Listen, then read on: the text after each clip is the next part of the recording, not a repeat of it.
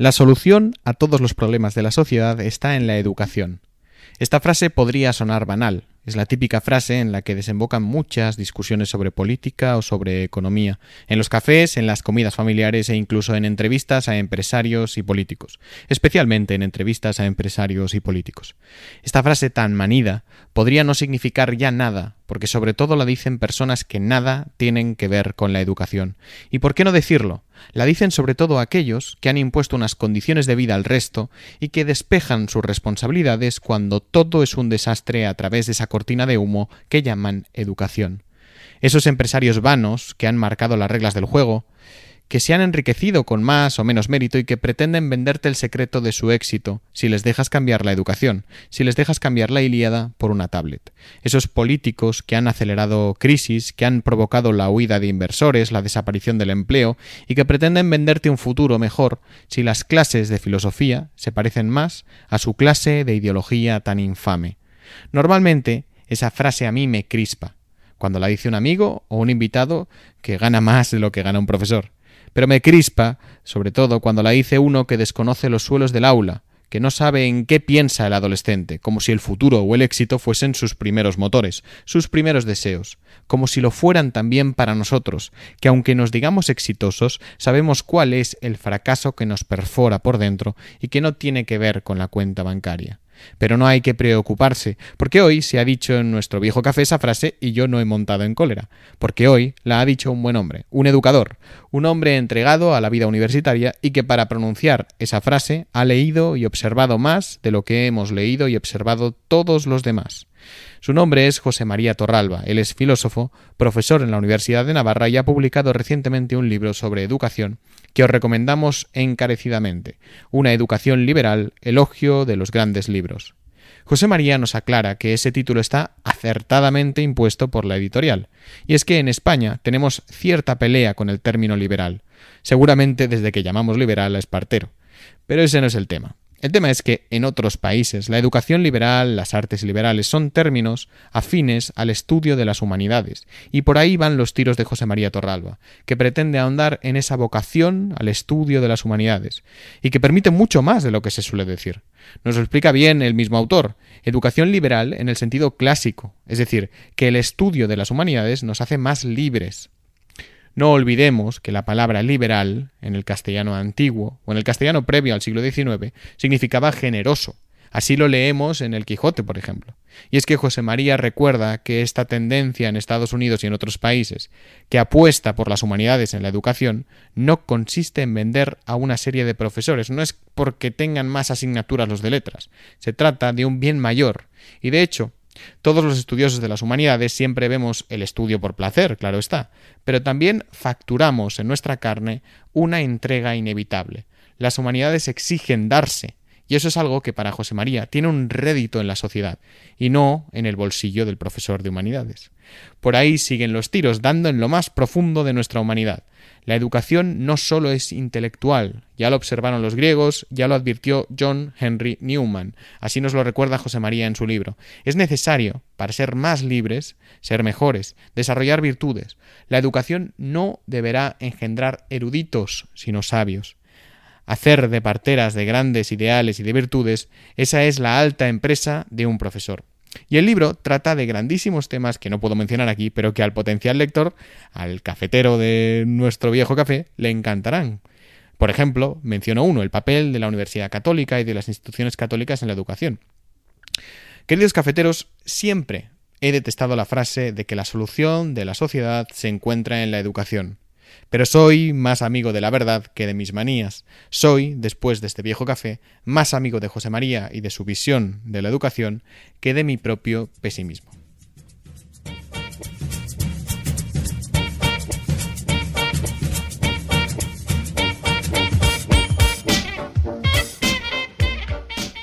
Estamos aquí con Jaime. ¿Qué tal, Jaime? Hola, ¿qué tal, Luis? Y con José María Torralba. ¿Cómo estás, José María? Muy bien, un saludo. Oye, primero de todo, muchísimas gracias por, bueno, por escribir el libro y por darnos una copia para, leerla, porque la verdad es que lo comentábamos ahora Jaime y yo, que hemos disfrutado un montón. José María Torralba es filósofo en la Universidad de Navarra y acaba de escribir un libro que se llama Educación Liberal, elogio, espero lo estoy diciendo de memoria, ¿eh? elogio a las grandes obras. Eh, de los grandes libros, sí. De los grandes libros, bueno, era en, esa línea. Y, mi primera pregunta que es, ¿es por qué educación liberal siendo, o sea, por qué has utilizado el término liberal y no has buscado otro término siendo el término liberal tan confuso, ¿no? Que, alude a tantas cosas buenas y malas a la vez. Sí, hay gente efectivamente que le, atrae ¿no? el concepto de lo liberal y gente que le, le, atrae. Eh, el motivo fue la, editorial. Eh, el título que había pensado originalmente era Educación Humanista o Una Educación Humanista. Y ya, pues hablando con la editorial acerca del título, que es de las cosas, digamos, que, es que creo que vale la pena eh, seguir el consejo que tienen, me dijeron, ah, educación humanista quizá no, no, no, es el más atractivo. Y como luego en el libro hablo mucho de la educación liberal, porque eh, motivos obvios, pues me sugirieron que lo utilizara. Y yo les dije, bueno, pero en España, en español, no es nada habitual hablar de educación liberal con ese sentido de educación humanista. Y me dijeron, precisamente por eso, que así la gente irá a, por lo menos a abrir el libro a ver en qué sentido se utiliza liberal. Esa es la razón por la que se titula así. Pero luego la verdad es que una vez que se ha publicado me parece que, aunque hay bastante gente que me ha hecho ese mismo comentario, a favor o en contra, ¿no? Como diciendo, bueno, pero ¿por qué liberal? ¿No? ¿Eres liberal en lo político, en lo económico? No, no, el libro no tiene nada que ver con eso. Eh, me parece que también es un modo de introducir el ámbito hispano, de lengua hispana, la noción de educación liberal de Newman y, me parece que eso también es algo bueno. ¿sí? Sí, te reconocer que el libro me, me, ha abierto perspectivas, porque, o sea, en la universidad, sí, sí, yo al menos he estado centrado en la crisis con, la libertad de expresión, ¿no? Sobre todo relativa a, que no se puedan enseñar ciertas cosas eh, más conservadores, más tradicionales, más liberales, en la medida en que ofenden a, pues, nuevos dogmas. Pero, pero lo, interesante del libro, y lo digo de forma apasionada, o sea, lo que abre los ojos del libro es, es, una concepción muchísimo más amplia de todo esto. No es, ya no es solo la idea de vamos a recuperar la libertad de expresión, que también, ¿no? Sino, sino es la idea de, oye, que la universidad debería servir para algo más, ¿no? O sea, no, no, o sea, idealmente la universidad también podría no solo ser un lugar donde te formas técnicamente, sino un lugar donde formas a la persona. Y este concepto, o sea, a mí, a mí me, ha, gustado, me ha gustado especialmente.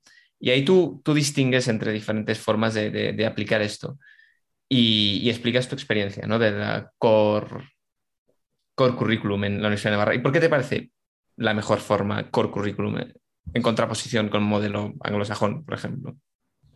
Bueno, o sea, core curriculum es como un, es un nombre muy común, precisamente en el ámbito anglosajón, o por lo menos en, más bien en Estados Unidos.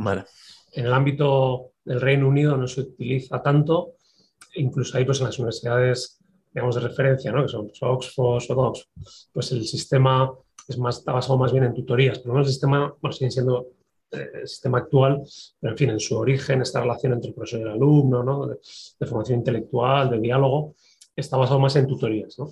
Y el core curriculum, ya digo, es muy común en, en unas cuantas universidades de Estados Unidos, que es donde yo lo conocí, y la razón de, de utilizar eh, el nombre es porque es común allí, y luego que tiene, digamos, de, específico, ¿no? yo diría la palabra asequible, o sea, lo que eh, hace que el core curriculum sea un modo de conseguir esos objetivos de una educación universitaria que vaya más allá de la preparación técnica en nuestro contexto, que es el eh, hispano-francés, ¿no? donde las carreras pues, están muy especializadas ya desde el primer año, es precisamente que core curriculum significa que es un grupo, un número de asignaturas que son obligatorias en todos los grados, independientemente de de qué materia se trate, ¿no? Pues derecho, eh, física o, arte. ¿no?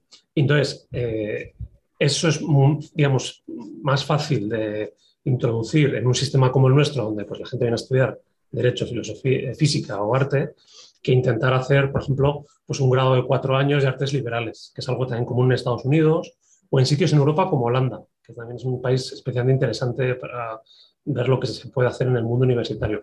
O el sistema de tutoriales de, de, tutoría de Oxford, pues que es un sistema muy complejo, muy caro. Entonces, digamos que si uno eh, pregunta cuál es una vía asequible y, efectiva de, llevar a cabo, de poner en práctica un modelo de educación humanista liberal en la universidad, pues el core curriculum es, es una opción muy buena. Antes, de, continuar por, esta vía, un poco para que los oyentes entiendan de lo que estamos hablando, ¿podría explicar un poco cómo surgió la idea de implementar la Universidad de Navarra este nuevo proyecto y sobre todo cuáles eran, pues esto, cuáles eran los motivos, las inquietudes que, buscabais abordar con, este proyecto del Core Curriculum? O sea, ¿para qué sirve? Sí, em, ya digo, Core Curriculum como nombre en la, Universidad de Navarra se empieza a utilizar en 2008, o sea, son unos 14 años. Y, lo que hace es recoger esa tradición que es muy habitual en Estados Unidos, en, es que la universidad más conocida es la de Columbia, pero bueno, desde Columbia, digo, pues a, hasta universidades más pequeñas, la de Dallas o Thomas Aquinas o St. John's College, que em, a la vez, en la Universidad de Navarra no es que hasta los años 2008 no hubiera un interés por ofrecer una educación que fuera más allá de la preparación estrictamente técnica. Y eso yo creo que se comparte con otras universidades que por lo menos en el ámbito español coincide que son universidades que tienen ideario religioso. Em, y entonces, bueno, eso digamos, tiene un lado, vamos a llamarlo así, positivo y otro que puede llevar como un malentendido, ¿no? que puede parecer que, el empiezo por el negativo, que es una especie como de instrumentalización, ¿no? un modo de, presentar pues, como ideas cristianas o religiosas ¿no? a todos los alumnos. Y, no, no es eso. ¿no? O sea, en cualquier caso, instrumentalizar en la universidad o en la educación nunca es el camino, no es el camino para, para conseguir nada educativo. Pero tampoco es extraño que sean instituciones que tengan ese, esa identidad o ese ideario religioso, digamos, lugares donde se vea la educación como algo más que la mera cualificación técnica. Entonces, en la Universidad de Navarra, pues, para decirlo, desde el principio ha habido distintas maneras de ofrecer esa formación complementaria, humanística, más amplia, la visión del mundo, del hombre, ¿no? del servicio a la sociedad. Y eso, bueno, va evolucionando y a partir del año 2008 adquiere el nombre de Core Curriculum y, y, en concreto, en nuestro caso, también para que quienes no lo conocen, porque no es muy habitual todavía en el ámbito eh, hispano, significa que son 18 créditos, eso son, sería el equivalente a seis asignaturas semestrales que tienen que cursar todos los alumnos. Pues dos asignaturas en primero, dos en segundo y dos en tercero.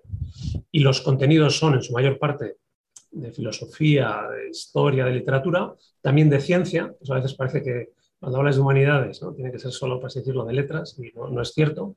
Eh, y en eso es en lo que consiste el, el core curriculum.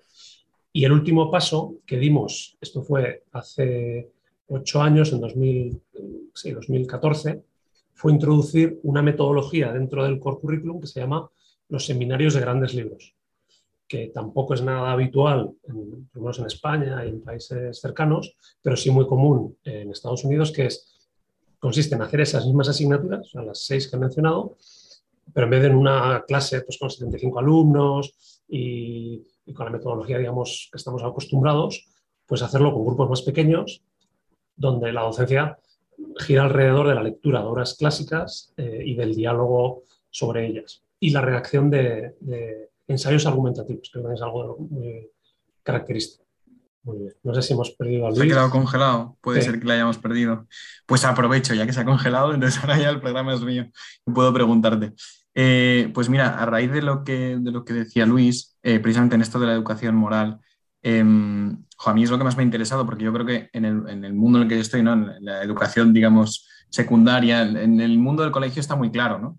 Eh, parece que es la universidad donde se ha perdido esa idea de educación moral y en el colegio, quien más, quien menos, digamos, cierto sector por la ideología, otro sector por las virtudes, entienden que el, alumno tiene que formarse más allá de lo intelectual, claramente, porque es que además son, son salvajes silvestrados.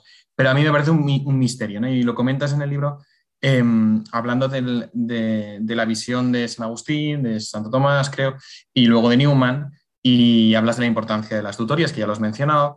Em, pero claro, a mí es que me, a mí es algo que me, que me interesa mucho. ¿Cómo consigues educar en virtudes y dices, bueno, al final hay que hacer como una especie de parteras, ¿no? Puede ser que digas en, relación a Sócrates. Si podías desarrollar un poco esta, esta, idea, ¿no? Esto de cómo consigues que el, que el alumnado, y pues, puede servir perfectamente en tu, en tu circunstancia en la universidad, ¿eh? porque me interesa de la misma manera. Eh, ¿Cómo consigues que el alumnado aprenda, desarrolle, quiera desarrollar, se plantee esas virtudes? Que creo que lo tratas bastante en el libro, pero para abrir boca. Sí, no. Eh, algo puedo decir, desde luego, porque digamos, forma parte eso de la experiencia docente o de los objetivos que nos proponemos. A la vez también diría que es un, un tema como muy amplio que está todavía por desarrollar. O sea, eh, lo has dicho muy bien que en el ámbito de la educación secundaria, ¿no? bachillerato, y ya no digamos en la primaria, pues está muy claro que la escuela tiene una función de educar no solo en, contenidos intelectualmente, sino también pues, en cualidades personales, en virtudes. ¿no? En cambio, en la universidad eso es muy poco eh, habitual. Es más, suena como extraño. Eh, por un lado, ¿por qué? Porque se dice, bueno, el que ya la universidad ya tiene 18 años, o sea, ya es un adulto, entonces, pues bueno, ya, ha elegido, por así decirlo, su, forma de vida, su forma de ser, ¿no? Entonces, hombre, ese primer argumento, en realidad cualquiera que esté en la universidad se da cuenta que no es cierto, ¿no? O sea, que madurar es algo que no al cumplir 18 años y tener el DNI, bueno, el DNI se puede tener antes, ¿no? Pero en fin, eh, poder votar, pues ya uno ha madurado, sino que incluso hay estudios de gente, digamos, que se dedica a este tipo de cuestiones. En fin, la madurez viene pues, a los 25, 30, ¿no? Incluso ya pues, se ha retrasado más. O sea que alguien que tiene 18 años todavía está en el camino de, crecer y madurar como persona. Em, eso por un lado.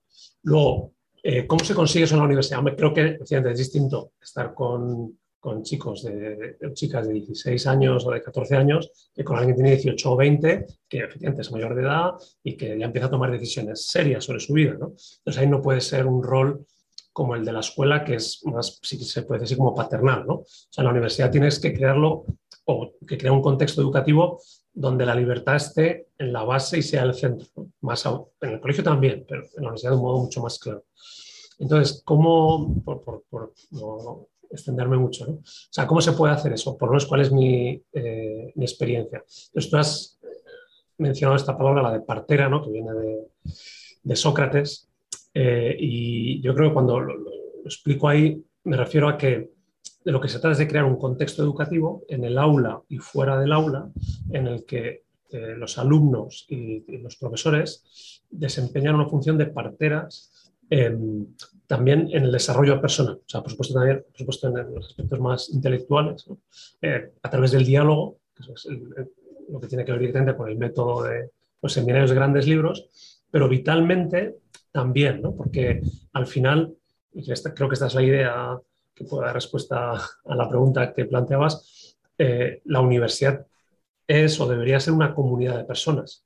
muchas veces no lo es, ¿no? muchas veces es un sitio al que uno va y, recibe algo ¿no? o, busca unos, contenidos un servicio y luego se marcha. Pero eso es una visión, me parece que pobre de, de, lo que, de lo que puede y lo que debería ser la universidad, porque la universidad al final es un lugar educativo y, en esa medida pues tenemos que formar una, sí, los que, los que estamos aquí, los profesores y los alumnos, una comunidad.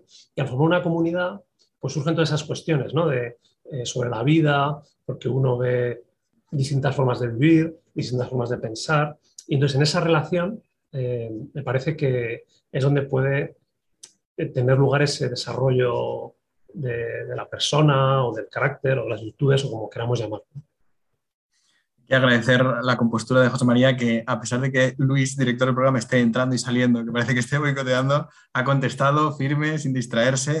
o sea que toma ya. Luis, estás teniendo problemas, ¿no? Parece ser. ¿O, ya se arreglan? Tengo problemas, tengo problemas, disculpad. vale, pues yo tiro, ¿eh? Yo tiro. Mira, José María, justo esto que has comentado, em, yo precisamente en mi experiencia concreta y, de, alguna, de algún modo por eso tengo la, maldición, ¿no? el, digamos, el deseo vocacional de ser profe y por, eso nació todo, fue porque precisamente vi esto en el, en el, colegio en el que yo estaba. Muchos de esos profesores a la vez daban clase en la universidad, mm, algunos de ellos han terminado allí, otros escogieron el colegio, em, pero sí que generaban esta comunidad que tú comentabas. Yo tengo una pequeña objeción, a ver si me la puedes resolver, me la puedes destrozar, em, porque siempre se lo planteo a muchos de ellos y cuando hablamos con el tiempo digo, es que al final em, eh, uno piensa, porque, porque luego comparas en la universidad y dices, bueno, este era mejor, este era peor, o este tenía algo, que, que, los profesores que quizá más impacto tienen, o el, sí, el profesor que más impacto tiene, no solo presenta algo verdaderamente bueno, un bien, em, sino que además tiene cierto carisma, impacto, no sé si es presentarlo con belleza o es un propio carisma personal que hace que tenga un impacto en el alumno, porque eh, ahora que soy profesor y tengo compañeros de trabajo que son extraordinarios, extraordinariamente buenos, o yo mismo, ¿no? que yo creo que no soy un patán, sí que veo que no tengo ese impacto que a lo mejor tenía un profesor mío o, eh, u, otra persona, y dices, vale, ¿dónde está la diferencia? En el mero carisma, ¿no? Porque este decía las cosas de una determinada manera, porque eh, puede ser que haya algo más que presentar las virtudes o presentar, sino que, haya que presentarlo con belleza, haya que presentarlo con... O es quizás solo el carisma de esa persona, la personalidad. ¿Cómo, lo ves tú? Pues em, lo que diría es lo siguiente. Eh, por supuesto que todos hemos conocido, hemos tenido profesores ¿no? con carisma. Yo no soy un profesor con carisma, que, en el mismo sentido que lo dices tú. ¿no? Y diría que eh, no es imprescindible o que no es lo decisivo. ¿no? O sea que incluso a veces el carisma, hombre, si, se junta, que es alguien que tiene carisma y que tiene decirlo, esta intención ¿no? de crear una comunidad intelectual y de aprendizaje, bueno, eso es lo ideal, ¿no? Pero a veces el carisma simplemente lleva pues a, podemos llamar así, una especie de efectos de fuegos artificiales, ¿no? Es algo que, que se apaga rápidamente. Y en cambio puede ser un profesor más gris, ¿no? pero que tiene esa capacidad, es una serie de cualidades, como tú bien decías, ¿no? que es pues, puesto la empatía, yo diría la capacidad de generar un, contexto de confianza, eh, el tener esa preocupación por las personas, de que, trasciende, digamos, lo meramente eh, intelectual ¿no? o académico en sentido tradicional.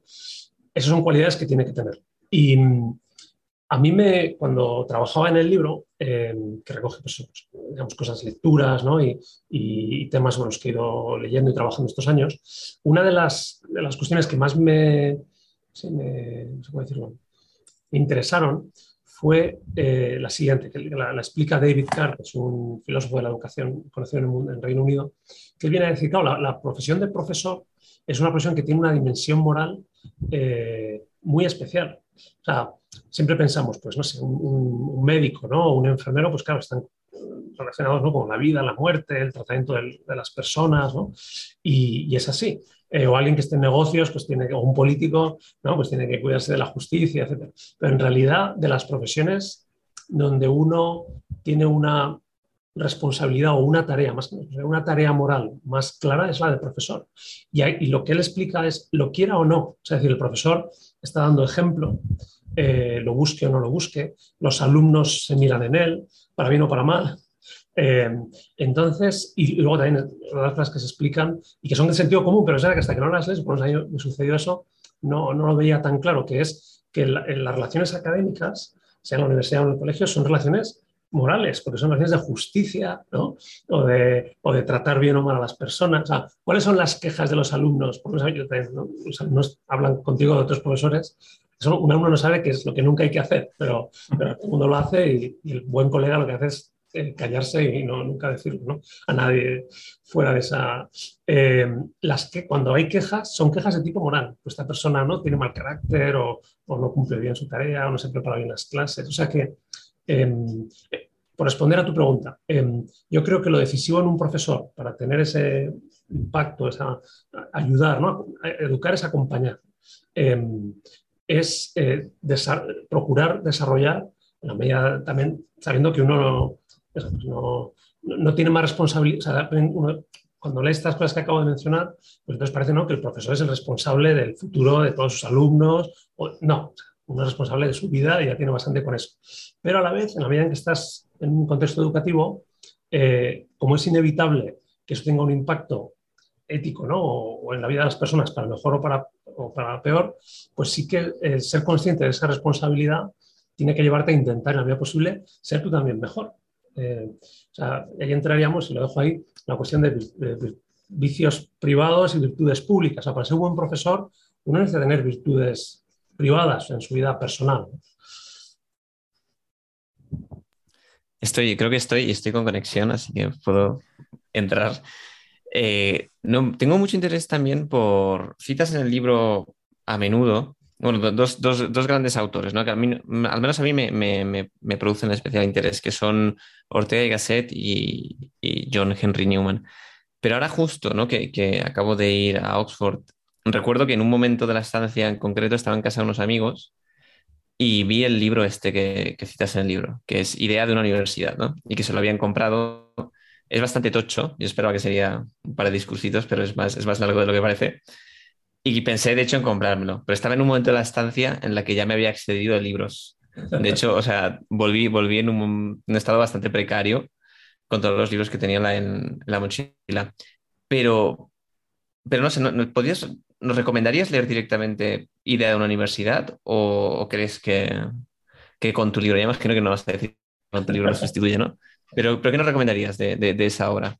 O sea, es verdad que es una obra, no es, no es tan larga, ¿no? Eh, no es que sea muy, breve, pero es una obra de tamaño medio que tiene dos partes. Eh, entonces, digamos, la primera parte tiene una unidad y la segunda son una colección de discursos. O sea, que también si lee solo la primera parte, ya se hace cargo, digamos, cuál es el, planteamiento de Newman. Y luego es cierto que es un libro antiguo, en el sentido que es del siglo XIX, entonces hay todo un trasfondo intelectual, ¿no? De referencias o de problemas que son los con los que Newman está dialogando, a los que se refiere, que nos cogen un poco lejos. Entonces, es una lectura que de entrada pues no, no, es muy accesible. Entonces, un consejo práctico es el de empezar por el capítulo quinto, se titula Knowledge, Its Own End. no sé, exactamente, pero es algo así como el conocimiento es un fin en sí mismo, conocimiento como fin. Entonces, porque ese es el núcleo temático de, de, la educación, donde habla del concepto de educación liberal, y creo que por lo menos, por lo menos leer el capítulo quinto, sí que creo que cualquier universitario o cualquier persona interesada en educación lo, disfrutará, porque ese sí que se entiende muy bien, y, puede ser como el, puente para, luego leer el libro entero. ¿Y en la misma línea el libro de Ortega y Gasset? El de Misión de la Universidad. Sí, ese creo que es, breve. Eh, su origen, como es más o menos sabido, son unas conferencias que dio en la, Universidad de Madrid, entonces, la Universidad Central, eh, a propósito de unos planes de reforma universitaria. Eh, entonces, yo creo que es recomendable leer Misión de la Universidad en, conjunto con el libro La reunión de las masas, porque aunque son distintos, ¿no? uno puede leer cada libro por separado y salvo la cuestión de la barbarie del especialismo, pues no hay muchos puntos de contacto, pero al leerlos a la vez, o sea, yo leería primero La reunión de las masas y luego Misión de la Universidad uno se da cuenta que hay un continuo. O sea, de hecho, son, uno se publicó un año antes y otro año después. Eh, y hay muchas ideas, digamos, que, sobre la concepción que tiene Ortega de la educación y de la universidad que se entienden mejor desde el trasfondo de su visión del problema de la sociedad de masas y del hombre masa. Y lo que, y lo que la, educación puede aportar para, para superar o resolver esos, esos problemas que él había diagnosticado en la reunión de las masas no, quiero adelantar mucho sobre el libro, pero acabas con un decálogo de, cosas sobre, sobre, cómo se podía reformar la, universidad o de sugerencias para la universidad. Y hay una en especial que me llama la atención, que es la de cuando te refieres a que, la universidad está formada por personas.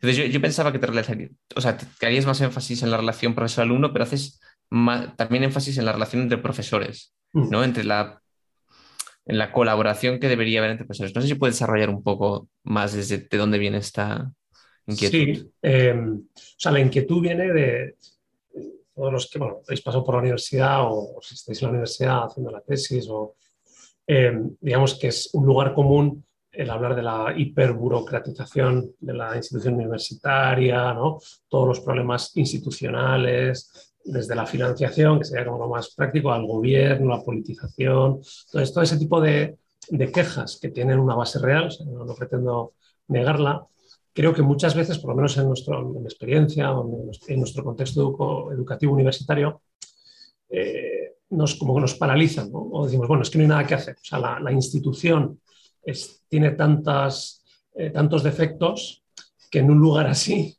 no es posible, por ejemplo, algo así como ofrecer una educación humanista o una educación liberal, ¿no? Ya nos gustaría, son bellos ideales. Entonces, creo que, lo, que eh, a lo que me refiero con esa idea de que lo decisivo son las personas, es como poner el énfasis y creo que también, aquí está la siguiente paradoja, ¿no? O sea, cuando hacemos los académicos discursos sobre la universidad nos quedamos, pues, son los grandes diagnósticos y quejas, ¿no? Y lo mal que va todo, pero luego decimos, oye, pero esto funciona, ¿no? O sea, y tú eres un buen profesor, ¿no? Y tus alumnos parece que aprenden.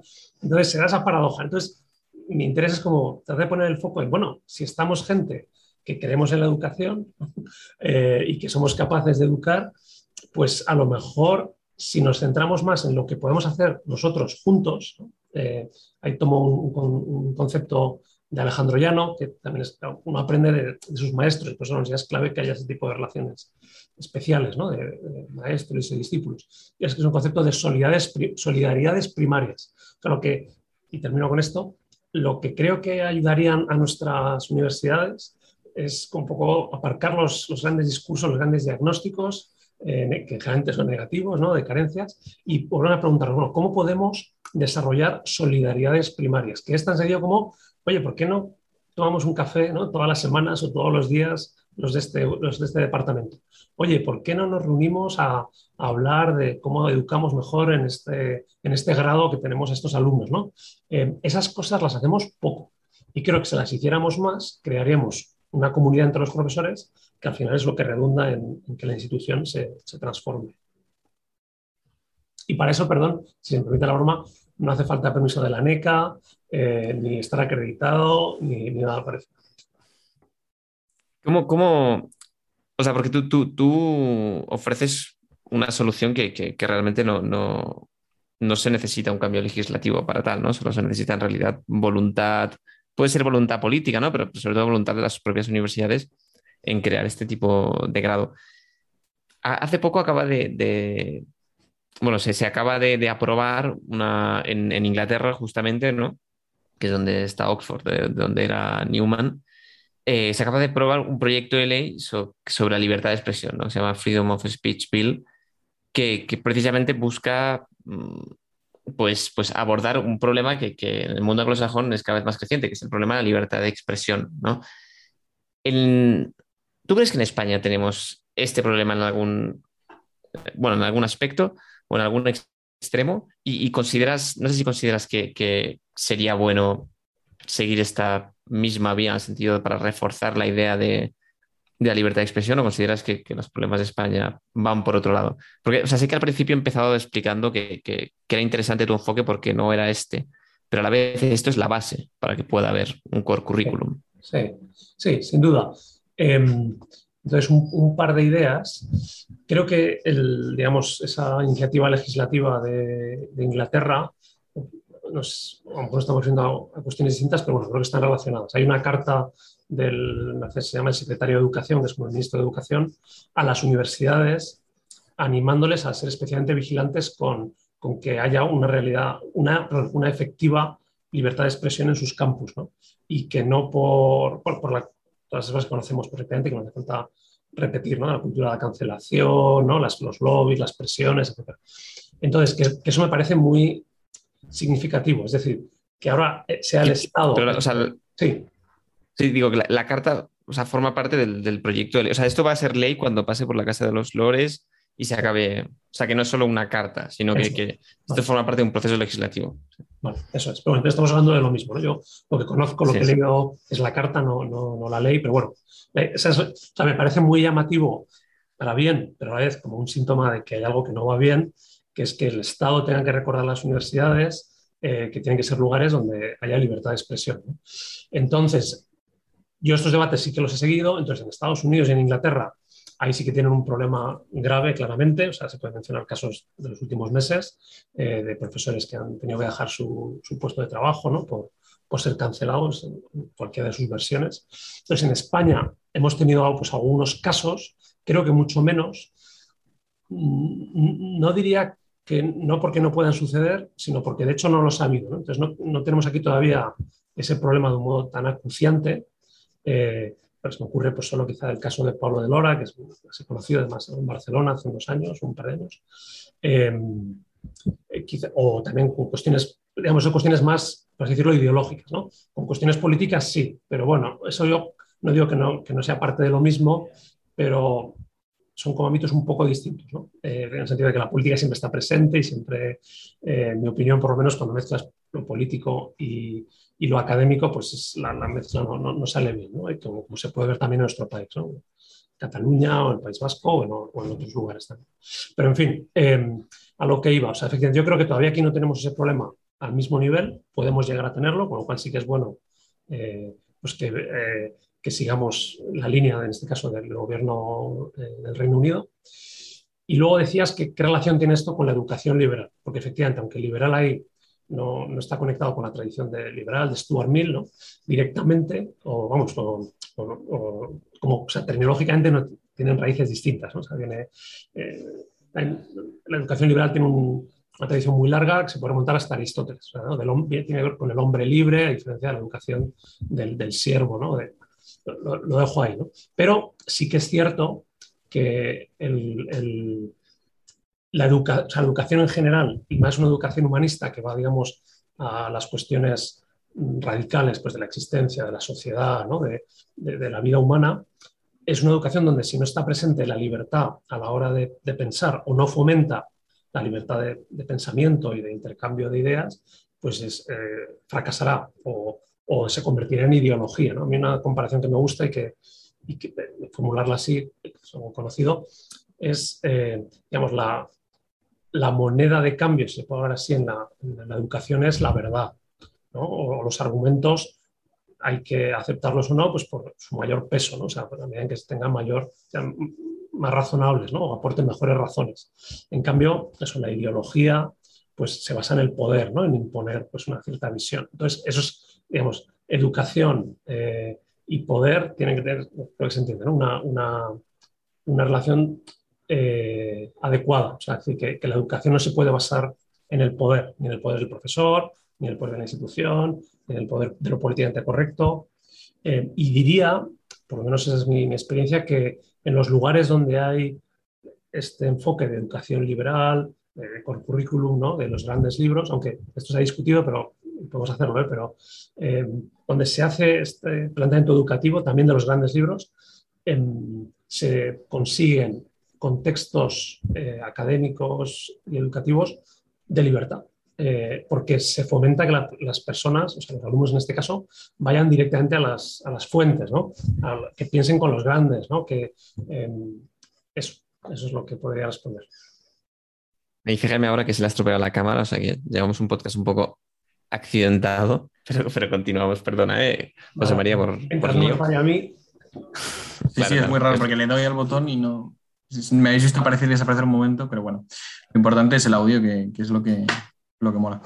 Eh, José María, tú, ¿cómo dirías, ahora después de haber escrito el libro y viendo un poco la situación que tenemos no solo en España, sino en Europa, eh, ¿cómo dirías que es de urgente que haya una educación liberal o que haya una, unas humanidades en, en, en, todo el ámbito universitario?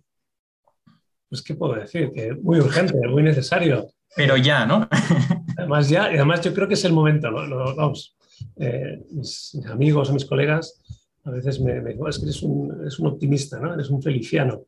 Entonces, bueno, no, no diré que no, o sea, cada uno tiene su, su talante, pero digamos, creo que también hablo con, con, experiencia, no solo de lo que yo he podido eh, vivir en primera persona educativamente, sino también de relaciones académicas o de, de, redes educativas en las que participo, pues, congresos, asociaciones. Entonces, no, no exagero si digo que hay un movimiento internacional, sobre todo Estados Unidos, eh, también América Latina, se, se, está incorporando en estos últimos años de modo muy claro, en Europa también, desde hace por lo menos 6 o 7 años, en España, como casi siempre estas cosas vamos un poco por detrás, pero bueno, también, también estamos ahí presentes, eh, que reivindica precisamente eso, la, la, la, importancia, la necesidad, los beneficios de una educación humanista que vaya más allá de, de la cualificación técnica eh, o profesional. Eh, y también diría, eh, o sea, ¿por qué es tan necesario? ¿no? Entonces, claro, eh, aquí aparece, creo que Luis es jurista, ¿no? El qui prodest. ¿no? O sea, claro, dices tú porque te beneficia, ¿no? Porque entonces tenéis más asignaturas de letras, ¿no? entonces, no, o sea, creo que hay un punto de honestidad en, todo esto y es eh, cuando uno piensa cuáles son los problemas de nuestra sociedad. Pues podemos, hacer una lista, no, no, no, voy a hacerla para no dejarme ninguno, ¿no?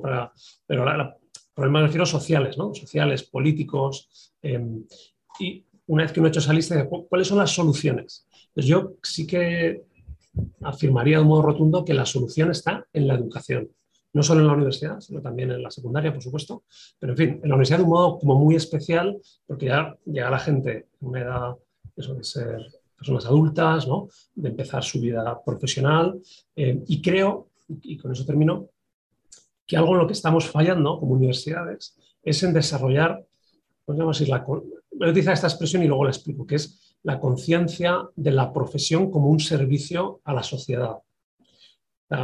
Eh, pienso que, y es lógico, ¿no? que pues una persona cuando va a la universidad y elige una carrera, pues la hace pues, para obtener una cualificación profesional y para poder vivir y, poder independizarse, poder llevar una vida. ¿no?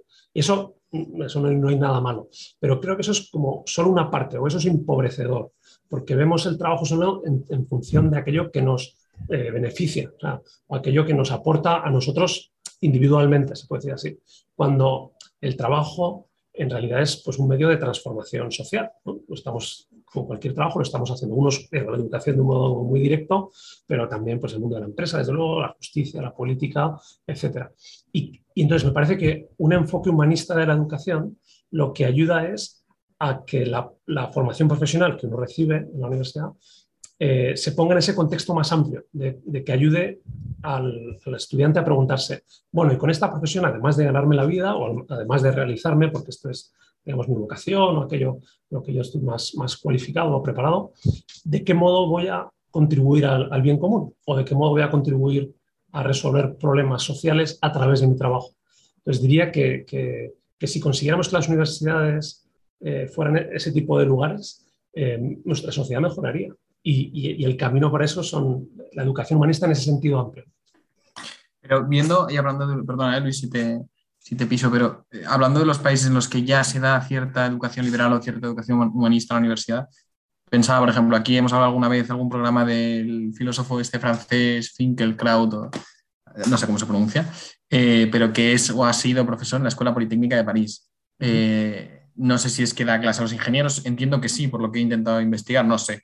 Pero es, es verdad que esto es una reducción, es, es, una, pero para que entiendas un poco la exageración, eh, no podemos decir que la sociedad francesa esté mejor o no podemos ver en la sociedad francesa quizá un, un, mejor espíritu de sus ingenieros, no, no lo sé, ¿eh? y estoy jugando muy, muy a, a, bote pronto, ¿eh? pero para que, porque tú has puesto el ejemplo de Holanda, has puesto el ejemplo de Estados Unidos, donde sí que hay estos, em, esta educación quizá más liberal o donde existe o hay un interés, ¿ves a esas sociedades mejor? ¿O, hay que ser todavía crítico con el método? Sí, no, a ver, claro, hacer una especie de balance de las sociedades en general siempre es difícil, ¿no? Eh, también es cierto que incluso en esas sociedades, digamos Estados Unidos, ¿no? que es el lugar eh, paradigmático, donde hay un, buen, número significativo de instituciones de educación liberal, aún así son una inmensa minoría. O sea que también, digamos, la influencia que pueden tener el país, pues no, no, no es mayoritaria, ¿no? Eso por un lado. O en Holanda, que también es algo reciente, es un fenómeno que no tiene más de 10 o 15 años, el que hayan introducido lo que llaman Liberal Arts College, que es hacer no solo tener un core curriculum, son unas pocas asignaturas que hacen todos, sino grados de tres años de tipo eso, más generalista, además de, artes liberales. Entonces, también es algo como nuevo. Em, entonces, digamos, la relación entre tener ese tipo de instituciones educativas y que a la sociedad le vaya mejor no se puede establecer, ¿no? Quizá por la diferencia de magnitud. Em, ahora, eh, digamos, como que me reafirmo en la, idea de que el camino para resolver, los, resolver a fondo los problemas sociales es a tener una ciudadanía, no sé, por, otro ejemplo que también ha salido ya, pues, todo lo que mencionaba Ortega acerca de la sociedad de masas y del hombre masa, eso cuando leo ese libro con los alumnos, eh, a veces hago esta pregunta, ¿no? ¿Vosotros consideráis que, sois masa, por así decir, o, cómo os veis? Eh, y no es raro que digan que sí. Eh, claro, luego lugar a un, un, coloquio, ¿no? Pero por, poner un, digamos, como un, rasgo concreto de un problema que tiene nuestra sociedad actual, que también lo tenía hace 100 años, eso sería, para otra conversación, em, ¿cuál es la solución a ese tipo de problemas? La solución es la educación. Entonces, que la educación todavía no haya conseguido eh, resolverlo no quiere decir que no sea el camino. Eso es lo que, lo que diría. O sea, que, el que haya estas instituciones educativas, y ahora pongo un ejemplo y, termino, em, creo que son por lo menos eh, fuente de esperanza. Bueno, por lo menos hay, hay, hay, un sitio ahí donde, donde se puede, eh, dar una luz que ilumine. Entonces pongo un ejemplo de un país que es Chile, que es un país, digamos, de otro continente, pero también similar al nuestro, también con, ahora mismo con muchísimos problemas sociales. Pues hay una universidad que se llama la Adolfo Ibáñez, que también he tenido la suerte de conocer bastante de cerca, tienen también hace pocos años, seis, ocho años, pusieron en marcha un, core curriculum. Y lo que te cuentan es que eh, no, es que se haya cambiado la sociedad, evidentemente, porque han salido casi promociones, pero sí que ellos mismos, que han hecho una transformación muy rápida de su universidad, sí que dicen eso, que, que ahora se ven en disposición de tener una influencia positiva en los problemas, de, en este caso, de Chile. Eh, y eso me parece, me parece muy significativo. Sí, y, no sé yo si, si, plantearlo como si cambia la sociedad, porque es verdad que la sociedad depende de muchísimos factores, ¿no? Y no solo de, tal vez de la élite cultural que asiste a la universidad, ahora está más democratizada.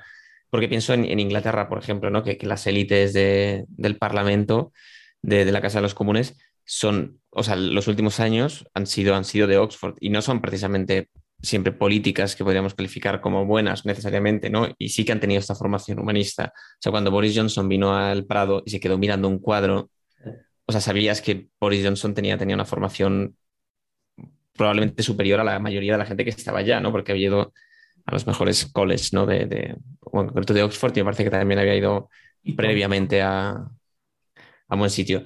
Entonces, pero tal vez no, sería el, balance ¿no? Para, para, medir esto, porque tú puedes tener una gran cultura, puedes, o como has citado Ortega, que había un momento en, el libro que me parece una, una, manera muy bonita de explicarlo, ¿no? que, que la educación era saber, eh, me la he apuntado, lo voy a leer porque así no esto, decía, tomar conciencia del sistema de ideas que constituyen el suelo donde se apoya la existencia de cada persona, es decir, el repertorio de nuestras efectivas convicciones sobre lo que es el mundo y son los prójimos, sobre la jerarquía de valores que tienen las cosas y las acciones, cuáles son más estimables y cuáles son menos.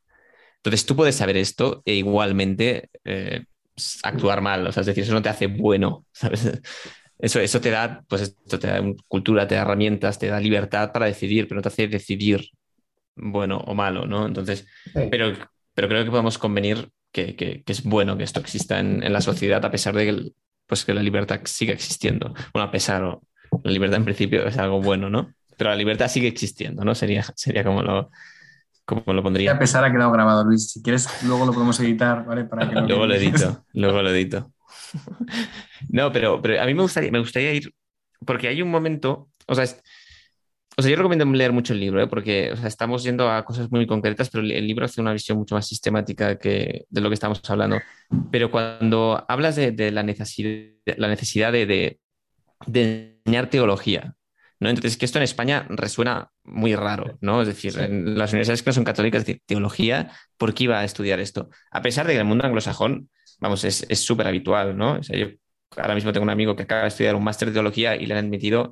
en el, bueno, el Juris Doctor, ¿no? que es el, el máster de Derecho que hacen en Estados Unidos, en Harvard.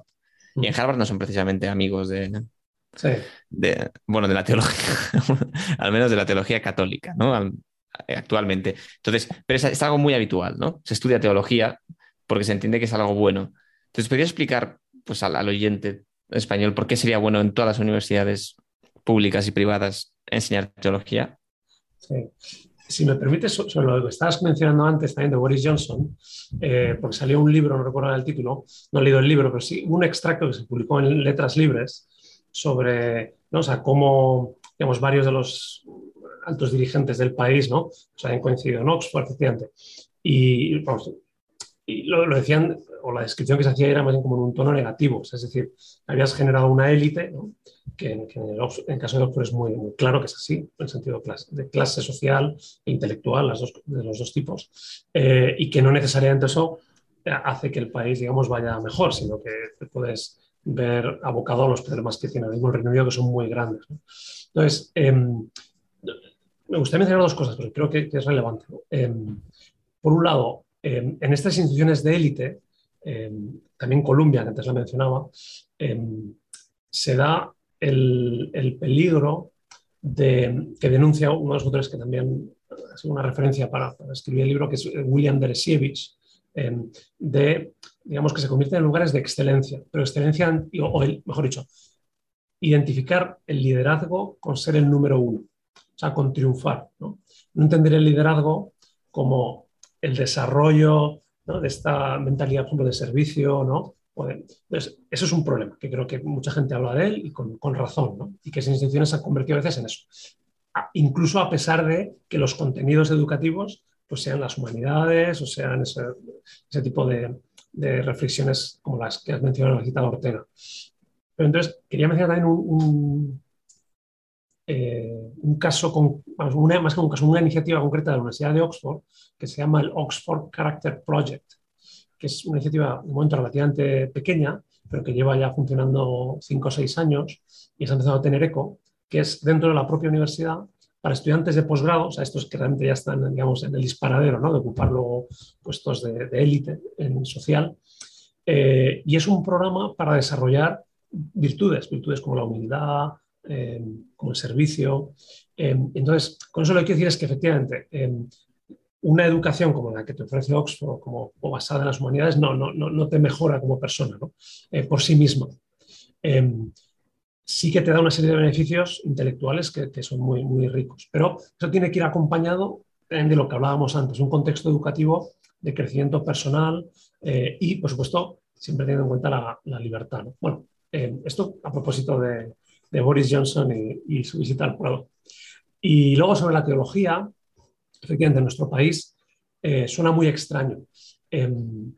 Pues las razones no son solo las que uno podría pensarse a primera vista, ¿no? Pues que el anticlericalismo, ¿no? Las dos Españas, o, es una, son razones, mm, digamos, que tienen una historia larga. El, origen, que solamente lo menciono, es una decisión de la propia Iglesia Católica de que los seminarios, y por tanto la formación teológica, eh, estuviera fuera de las universidades. Es una decisión que se toma en el siglo XIX, que no se toma en otros países, como Inglaterra, como Alemania, también la Iglesia Católica en Alemania. O sea, ahora mismo en las universidades públicas en Alemania lo habitual es que haya una facultad de teología que suele tener dos secciones, eh, protestante y católica. Entonces, esto aquí, ya digo, por decisión de la propia Iglesia Católica no, no sucede. ¿no? O sea, que esa es la, razón principal e histórica. Pero, en fin, más allá de esa cuestión, eh, sí que es cierto, por ejemplo, hay universidades públicas como la eh, Carlos III, que tiene una cátedra de teología. Uno puede estar más o menos de acuerdo con el enfoque que le dan a los temas, pero el hecho de que haya una cátedra de teología con la asignatura de teología me parece muy positivo. Y, en una universidad como la Carlos III. Entonces, también quiero decir eso, que no, que no es algo que no exista, ¿no? Que no, que no tenga lugar. Eh, pero la pregunta de por qué, sí, digamos, por qué forma parte de una educación humanista la reflexión teológica, o, o como si no, la teología le suena pues eso, a seminario, ¿no? O, a personas de, creyentes, la reflexión sobre la religión o sobre la cuestión de Dios, dejarlo ahí, eh, creo que, no hace falta decir mucho, porque desde el origen de, la filosofía, del pensamiento, ha estado presente. Entonces, em, el, no, el que no tenga un espacio de reflexión crítico, o sea, como una de las cosas que digo ahí es, evidentemente, yo es, cierto que trabajo en una universidad eh, es católica, ¿no? Y donde hay una facultad de teología como tal, y, y son, no, no, es un modelo que sea trasladable a universidades públicas, ni, lo pretendo. Eh, pero sí que me parece que si uno apuesta como eh, universidad por una, una, educación humanista, tiene que haber un espacio para la reflexión sobre Dios.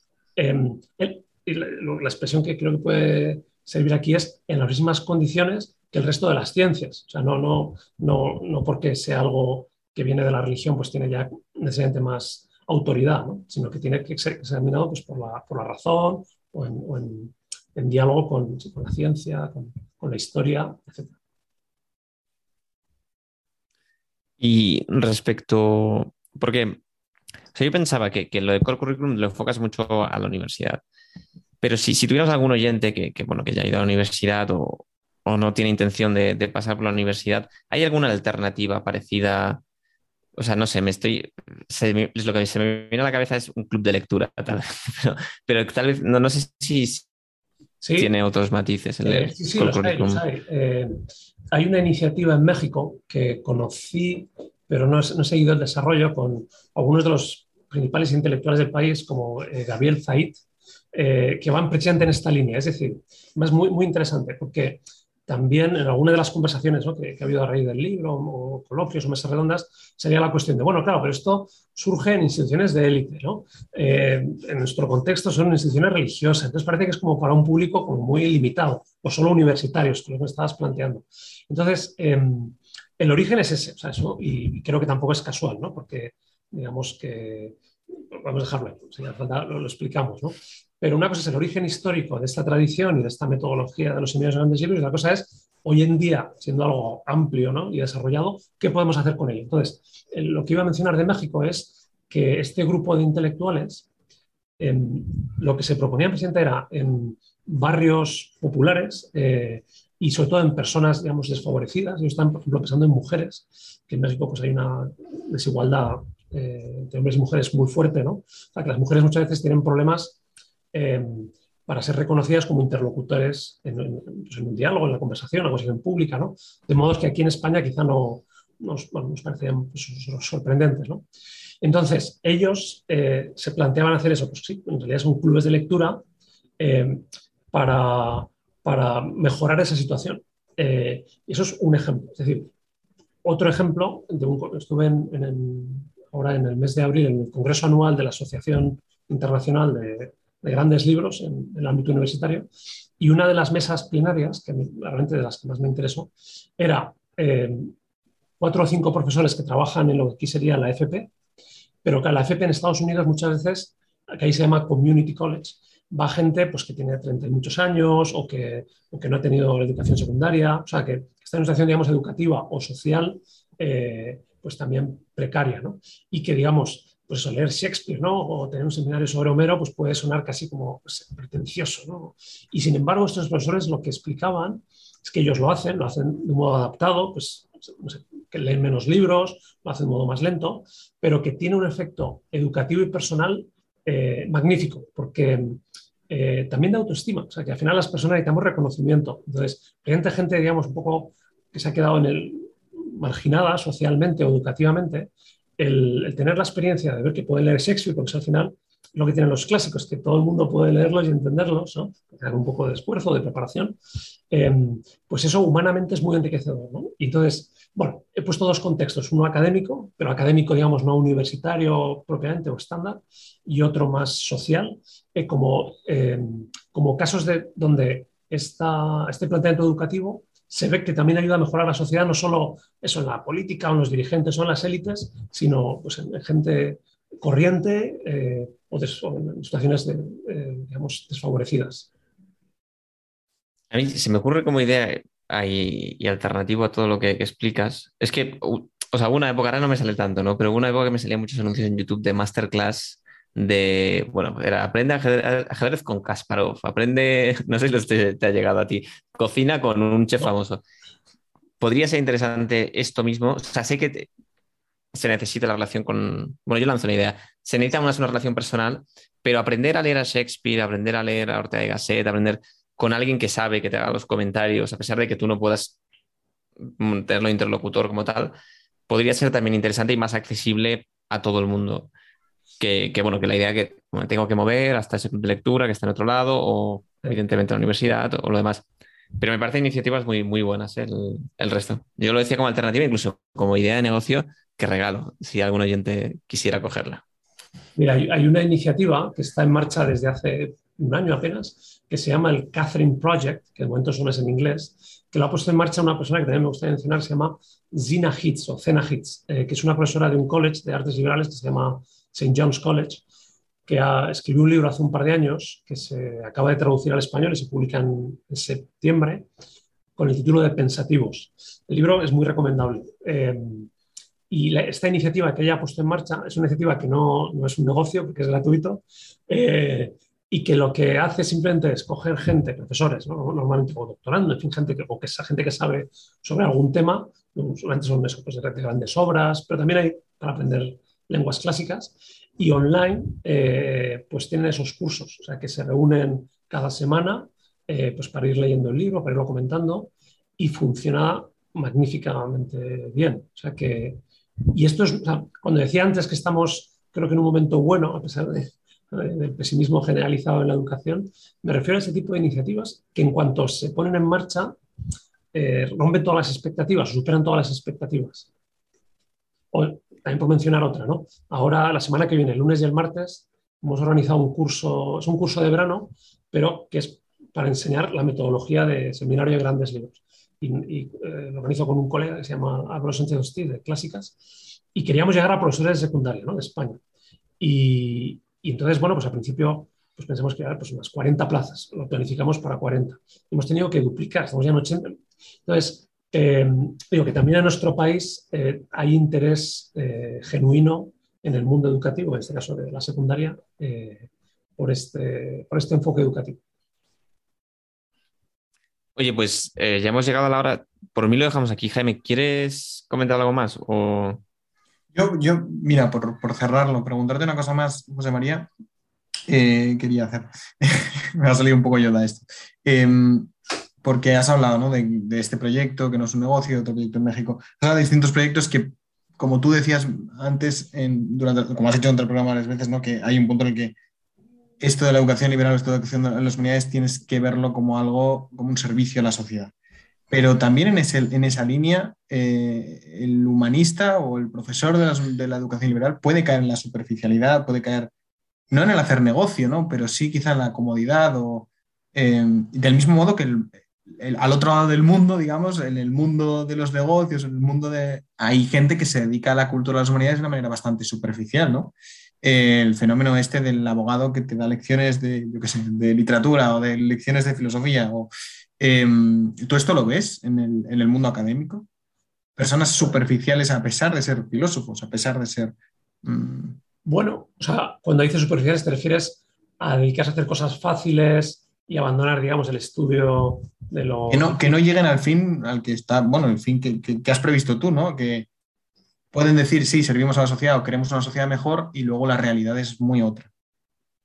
Em, que están cómodos en su, sí. en su posición.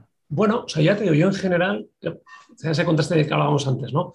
Crítica a la institución de la universidad, parece que esto se va a acabar un día un día para otro, pero luego yo en realidad los colegas que conozco, que, cada vez voy conociendo más de España, vamos, son gente pues muy comprometida, muy trabajadora, muy sacrificada, o sea, y no, o sea, que no, no, no veo, por lo menos desde luego de mi generación, por supuesto, porque hemos tenido que pasar por todo tipo de, eh, de pruebas, ¿no? Y, de, superar todo tipo de obstáculos. Eh, o sea, yo no veo, no, no veo ese problema en el mundo educativo por lo menos en la universidad, que es donde lo conozco, y en el mundo de la secundaria, que también tengo relación por distintos motivos, entre otros toda esta cuestión de la educación humanista.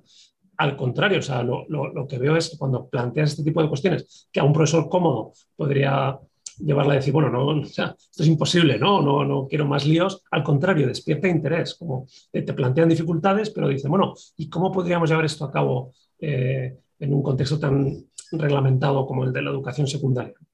Em, o sea que, ya digo, yo más bien lo que veo es, en concreto en nuestro país, eh, una generación, cuando digo generación me refiero pues, los que tienen entre 30 y 50 años, los más mayores también, pero digamos, la gente que yo puedo conocer muy preparada académicamente, también diría con, una, con un sentido de vocación educativa fuerte, ¿no?